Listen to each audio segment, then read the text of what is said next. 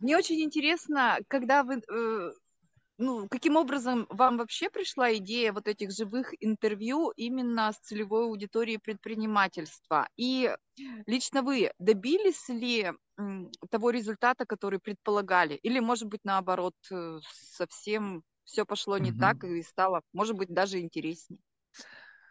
Во-первых, стало гораздо интереснее, чем это все планировалось. Что-то Вселенная нам м, приводит нас э, не туда, куда мы хотели, а туда, куда нас зовет сверхя. Сейчас, благодаря моему личностному росту, я понимаю да, все, весь масштаб того, всех изменений. А во-вторых, меня привели в этот жанр предпринимательства, ну, потому что раньше работал в правозащитной сфере, да, э, в Перми были интернеты в студии, где люди выступали, ну, под эгидой э, уполномоченного по правам человека в Пермском крае, разные общественные волонтерские объединения, в том числе оппозиционные. Но, как вы знаете, у нас страна идет по своему курсу, и сейчас, э, так сказать, вот эту тему открыто мы уже не можем освещать, но оказалось, что самая интересная категория для меня, незнакомая, еще была и ждала меня, моего проекта в Пермском крае. Никто, кроме меня, этого не мог сделать, и кроме вас, нас с вами, да, и палаты. А именно, создать галерею с тысячи портретов предпринимателей, самозанятых и бизнес-тренеров – вот, то есть Вселенная ждала именно этого момента, и она дождалась. Прекрасно. А еще вот у меня есть такой вопрос. Скажите, вот эти тысячи эфиров, чему научили лично вас судьбы и рассказы ваших эм, участников?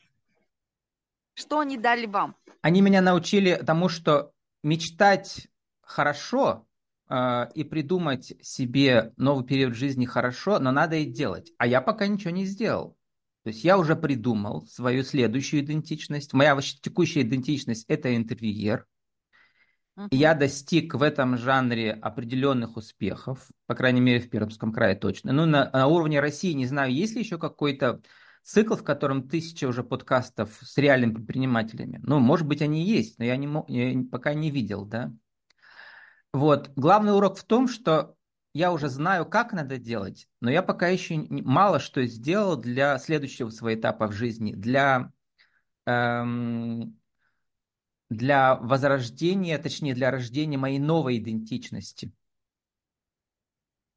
Ну, то есть, получается такой накопительный эффект, я правильно понимаю? А, накопительный эффект э, такой же, как у многих моих героев и героинь. Uh-huh. У них предыдущий этап жизни заканчивается, они какие-то профессиональные навыки накопили, потом э, они долго про это к этому готовятся, думают, а потом раз и как бы в этот в открытый космос выступают и начинаются жестокие испытания, которые нужно преодолеть, чтобы вырастить новую свою идентичность, стать другим человеком, освоить новую профессию, по сути дела. Это предпринимательство – это не просто профессия, а образ жизни, да. Вот. Сейчас я, Елена, не предприниматель. Сейчас я а, самозанятый, точнее журналист, самозанятый, да, вот, интервьюер. А я бы хотел быть, э, э, стать э, в инфобизнесе э, интервьюером, тренером людей, которые сами в инфобизнесе зарабатывают большие деньги. И тоже стать таким же и зарабатывать большие деньги. Вот, это другая профессия. Это тренер, ну, это, это тренер тренеров. Ну, это прекрасно. То есть, во всяком случае, сейчас, пройдя вот эти тысячи интервью, вы видите тысячи э, вариантов путей, из которых легче наверняка все-таки собрать свой собственный путь, во-первых. А во-вторых, я вам могу сказать, совсем не обязательно в сказке преодолевать э, кучу трудностей для того, чтобы получить результат. Все зависит от того, как вы себя настроите. На самом деле сказки пишем мы сами, и жизнь это наша сказка, и у нас все может пройти очень легко, просто. Елена, вы буквально повторяете, вот только я вчера вечером читал книжку очередную по личностному росту. Значит, если краткая идея в том, что мы думаем, что реальность существует отдельно от нас, а на самом деле нет. Э, вот э, реальность преображается под воздействием наших, наших установок, да. То есть у нас у каждого мы свой мир выстраиваем сами. По сути дела, да. мы боги, которые творим свою реальность. И этих реальностей да. много, нашу личную реальность. Вот. И реальность Поэтому зависит от нас. всегда все правы, да, потому что каждый живет в своей реальности, у каждого свое видение. Вы, наверное, тоже обращали внимание, что э, кто-то видит только одну сторону жизни, кто-то другую. Это ведь не потому, что однобокое зрение, а потому что действительно у каждого человека своя реальность.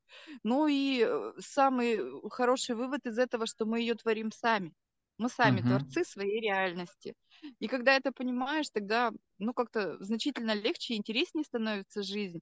И ты понимаешь, что совершенно не обязательно проходить сложные, трудные испытания. Можно вполне спокойно и радостно жить, и все будет случаться. Случаться так, как ты хочешь.